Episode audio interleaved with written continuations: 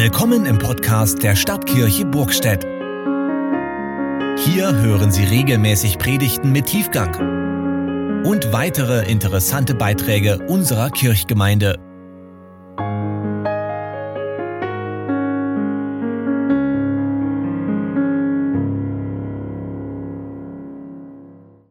In der Wüste rebellierte die ganze Gemeinde gegen Mose und Aaron. Die Israeliten sagten zu ihnen, hätte der Herr uns doch in Ägypten sterben lassen. Dort saßen wir an den Fleischtöpfen und konnten uns satt essen.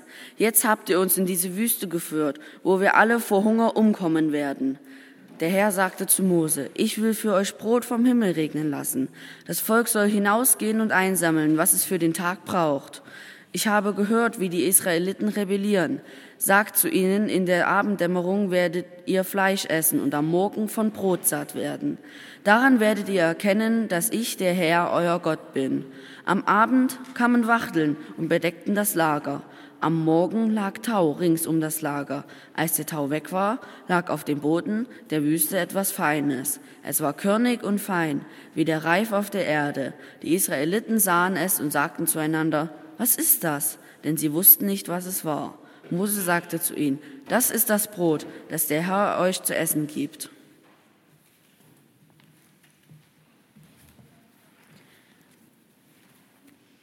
Königin Isabel schickte einen Boten zu Elia und drohte ihm, die Götter sollen mir antun, was immer sie wollen, wenn ich deinem Leben nicht ein Ende setze. Morgen um diese Zeit soll es dir gehen wie den Propheten, die du getötet hast. Da geriet Elia in große Angst. Er sprang auf und lief um sein Leben. So kam er nach Beersheba an die Grenze von Juda. Dort ließ er seinen Diener zurück. Er selbst ging noch einen Tag lang weiter, tiefer in die Wüste hinein. Dann setzte er sich unter einen Ginsterstrauch und wünschte sich den Tod. Es ist genug, sagte er. Herr, nimm mir doch das Leben, denn ich bin nicht besser als meine Vorfahren. Schließlich legte er sich hin und schlief unter dem Ginsterstrauch ein. Plötzlich berührte ihn ein Engel und forderte ihn auf, Steh auf und iss. Als Elia um sich blickte, fand er etwas neben seinem Kopf, frisches Fladenbrot und einen Krug mit Wasser. Er aß und trank, dann legte er sich wieder schlafen. Doch der Engel des Herrn erschien ein zweites Mal, wieder berührte er ihn und sprach, Steh auf und iss, denn du hast einen weiten Weg vor dir. Da stand Elia auf, aß und trank und ging los. Durch das Essen war er wieder zu Kräften gekommen. 40 Tage und 40 Nächte war er unterwegs, bis er den Horeb, den Berg Gottes, erreichte. Bei Jesus war wieder eine große Volksmenge zusammengekommen. Da die Menschen nichts zu essen hatten, rief Jesus die Jünger zu sich. Er sagte zu ihnen, ich habe großes Mitleid mit den Menschen. Sie sind nun schon drei Tage bei mir und haben nichts zu essen. Wenn ich sie hungrig nach Hause schicke, werden sie unterwegs zusammenbrechen. Denn einige sind von weit her gekommen. Seine Jünger antworteten, wo soll in dieser einsamen Gegend das Brot herkommen, um diese Leute satt zu machen? Und er fragte sie, wie viele Brote habt ihr? Sie antworteten, sieben. Jesus forderte die Volksmenge auf, sich auf dem Boden niederzulassen. Dann nahm er die sieben Brote. Er dankte Gott, brach sie in Stücke und gab sie seinen Jüngern zum Verteilen. Und die Jünger teilten das Brot an die Volksmenge aus. Sie hatten auch noch einige kleine Fische.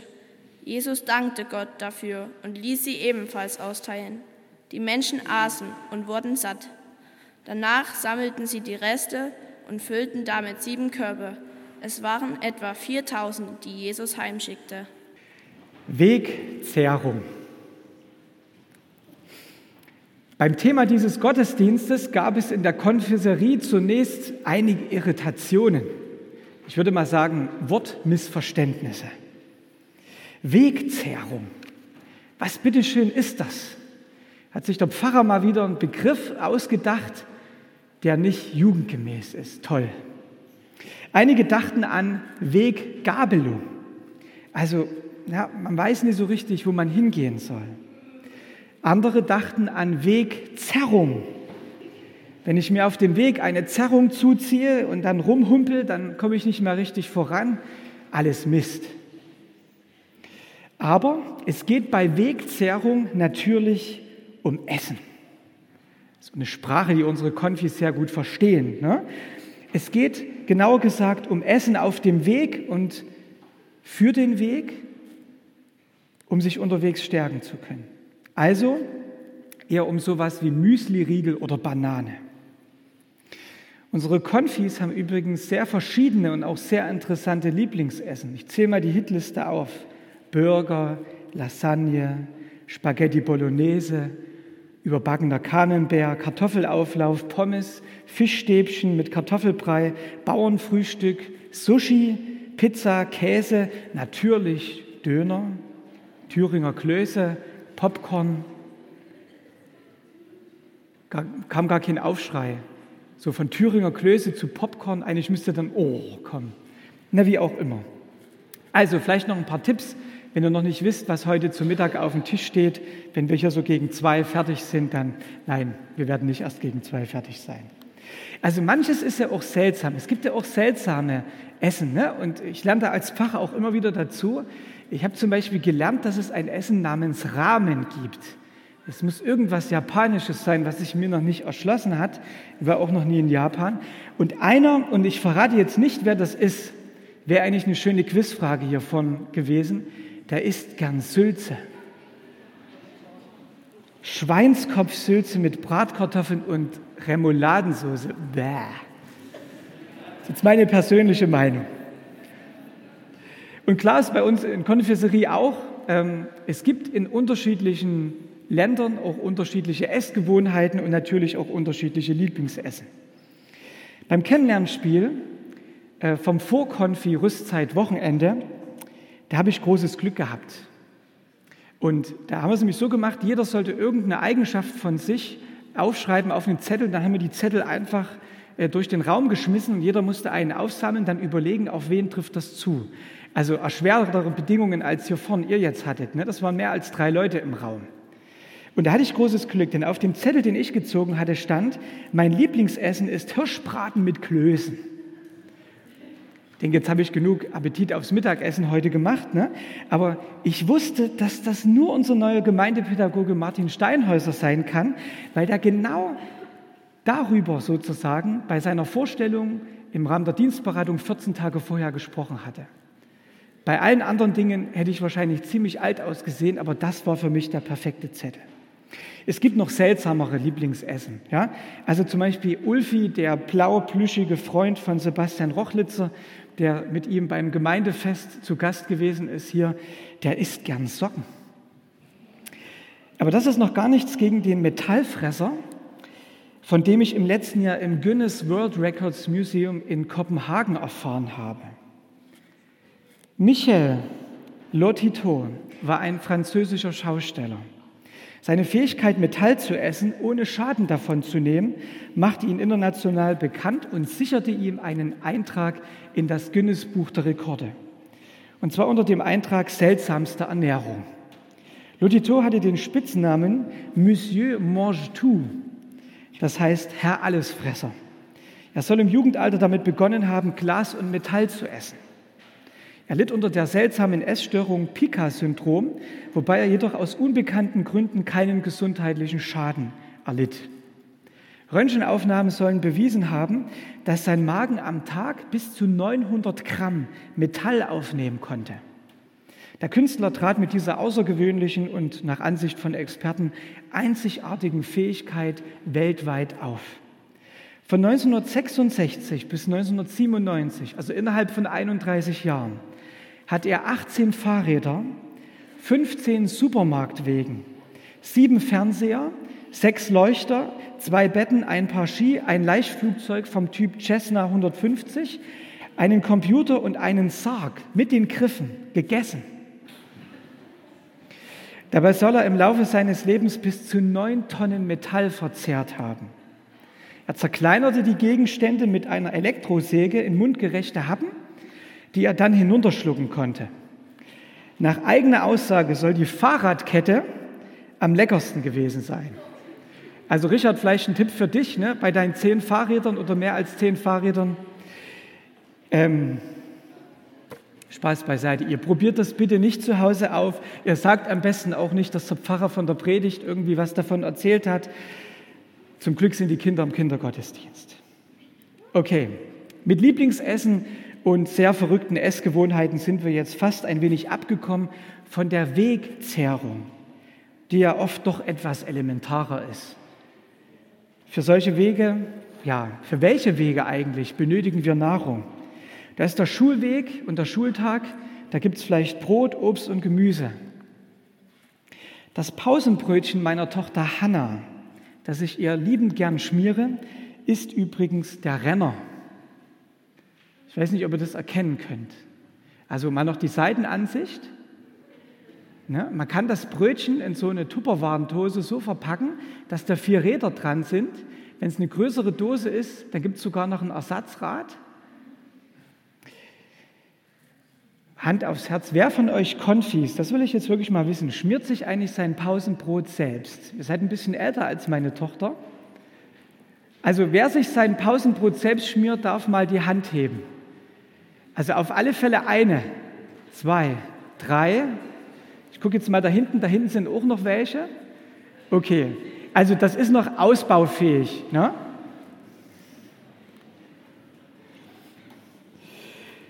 Wegzehrung brauchen wir auch bei Wanderungen. Ne? Da wird der Rucksack gepackt und als Erwachsene beim Arbeitsweg während des Arbeitstages völlig klar. Und noch viel grundsätzlicher benötigen wir gute Nahrung und Ausrüstung allgemein für unseren Lebensweg.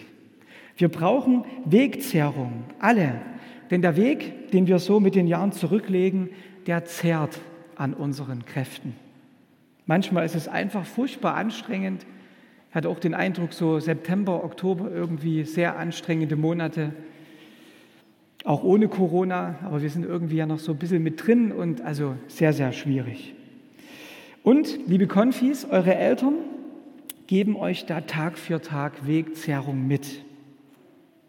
Liebe und Geborgenheit, Essen, ein Dach über den Kopf, dazu Eigenschaften wie Geduld, Training des Willens, Durchhaltevermögen, gute Prioritäten. Das alles, das alles lernen wir im Familienalltag. Da wird es eingeübt, auch wenn es vielleicht manchmal nervt. Aber das ist Wegzehrung, Zehrung für unseren Lebensweg. Und vielleicht fragt ihr euch schon manchmal, ja, was ihr mal euren eigenen Kindern mitgeben möchtet, als Wegzehrung für ihren Weg durchs Leben. Auch gute Gedanken, die man sich nicht zeitig genug machen kann.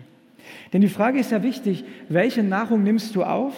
Womit füllst du deinen Geist? Womit füllst du deine Seele? Und da gibt es ja viele Möglichkeiten. Fernsehen, Internet, soziale Medien sind darauf programmiert, uns zu füttern. Und oft sind es nicht die besten Dinge. Bestimmst du noch, was du zu dir nimmst? Oder wirst du längst bestimmt? Und was können wir als Gemeinde mitgeben? Am vergangenen Donnerstag war Benjamin Hasselhorn hier, hat hier genau an dieser Stelle uns mit guten Gedanken inspiriert, was wir heute noch von Martin Luther lernen können. Lernen aus der Geschichte. Da gibt es viele Schätze zu heben. David und Claudia Arp waren da, sind sogar noch da als Besucher hier im Gottesdienst. Vielleicht könnt ihr mal kurz aufstehen.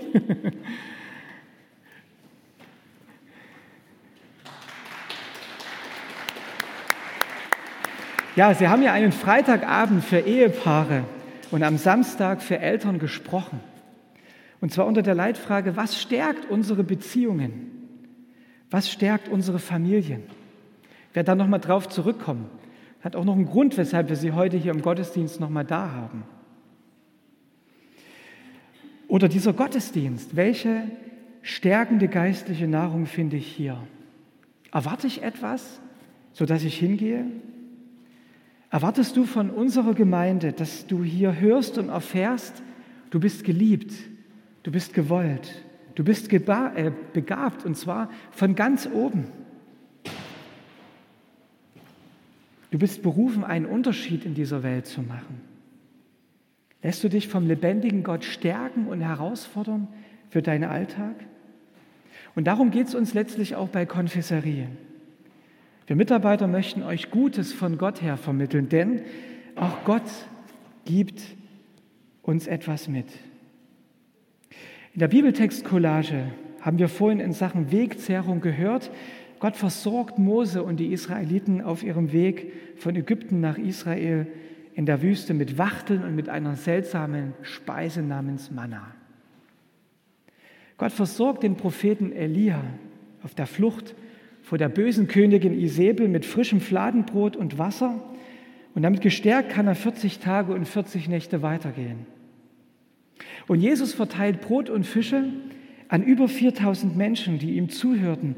Und zwar wofür? Für deren Nachhauseweg, dass sie gut ankommen. Und schließlich gibt es auch noch das Abendmahl als Wegzehrung für die Jesus-Leute, von ihm gestärkt durchs Leben zu gehen. Der Prophet Jeremia sagt vor über zweieinhalbtausend Jahren, in einer persönlich für ihn ganz, ganz, ganz schweren Zeit, er ist verfolgt worden, er hat wahnsinnig viel einstecken müssen. Und da sagt er über Gott, dein Wort, hier sehen wir nochmal David und Claudia, dass er sie dann wieder erkennt hier. Das sagt Jeremia, dein Wort ward meine Speise, so oft ich es empfing. Und dein Wort ist meines Herzens Freude und Trost.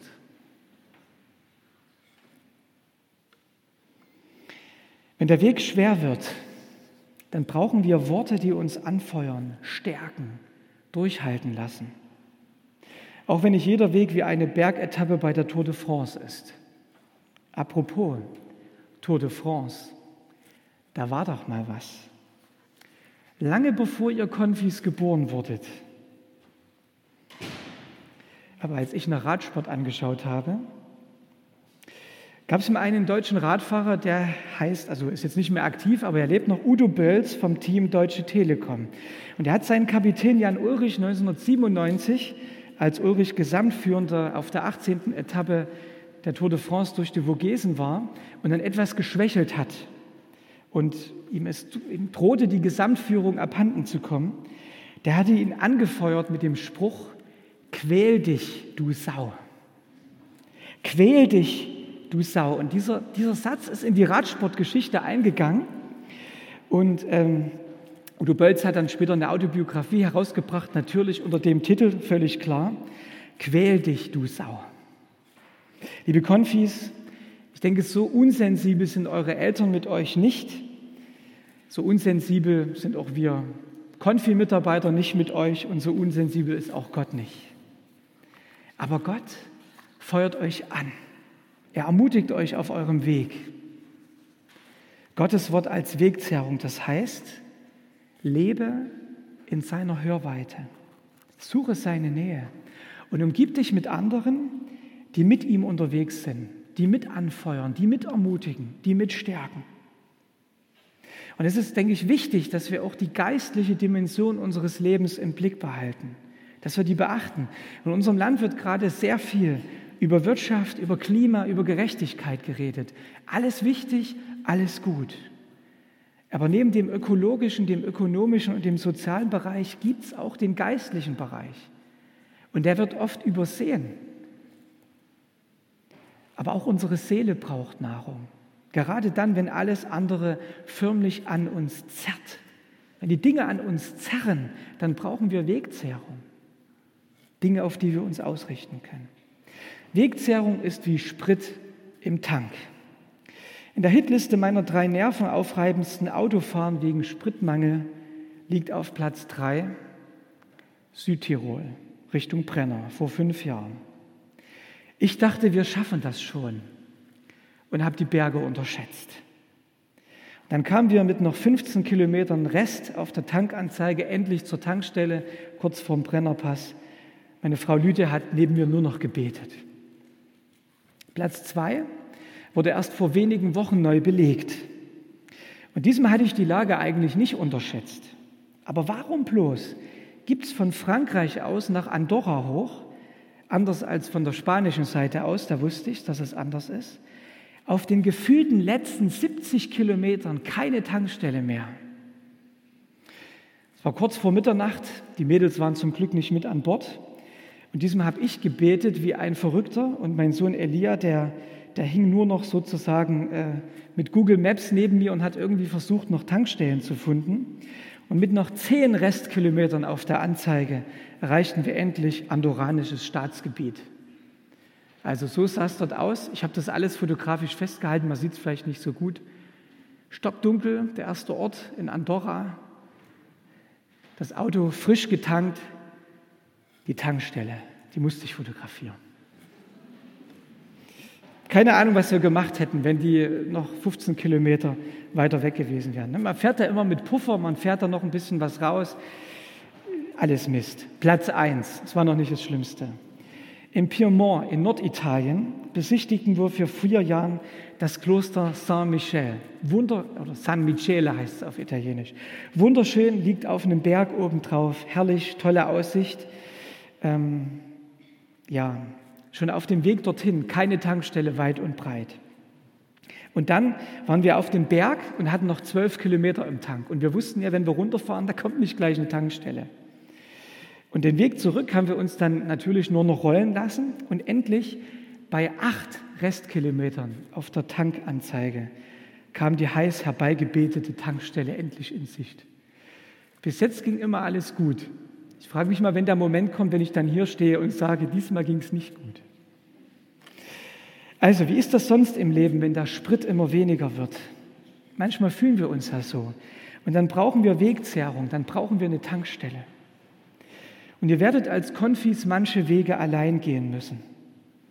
Aber ihr könnt jetzt noch das mitnehmen, was euch eure Eltern und auch was wir als Mitarbeiter in der Gemeinde und bei Konfiserie euch mitgeben können. Aber letztlich müsst ihr den Weg, den Gott euch führt, selbst gehen. Jeder muss seinen eigenen Weg selbst gehen.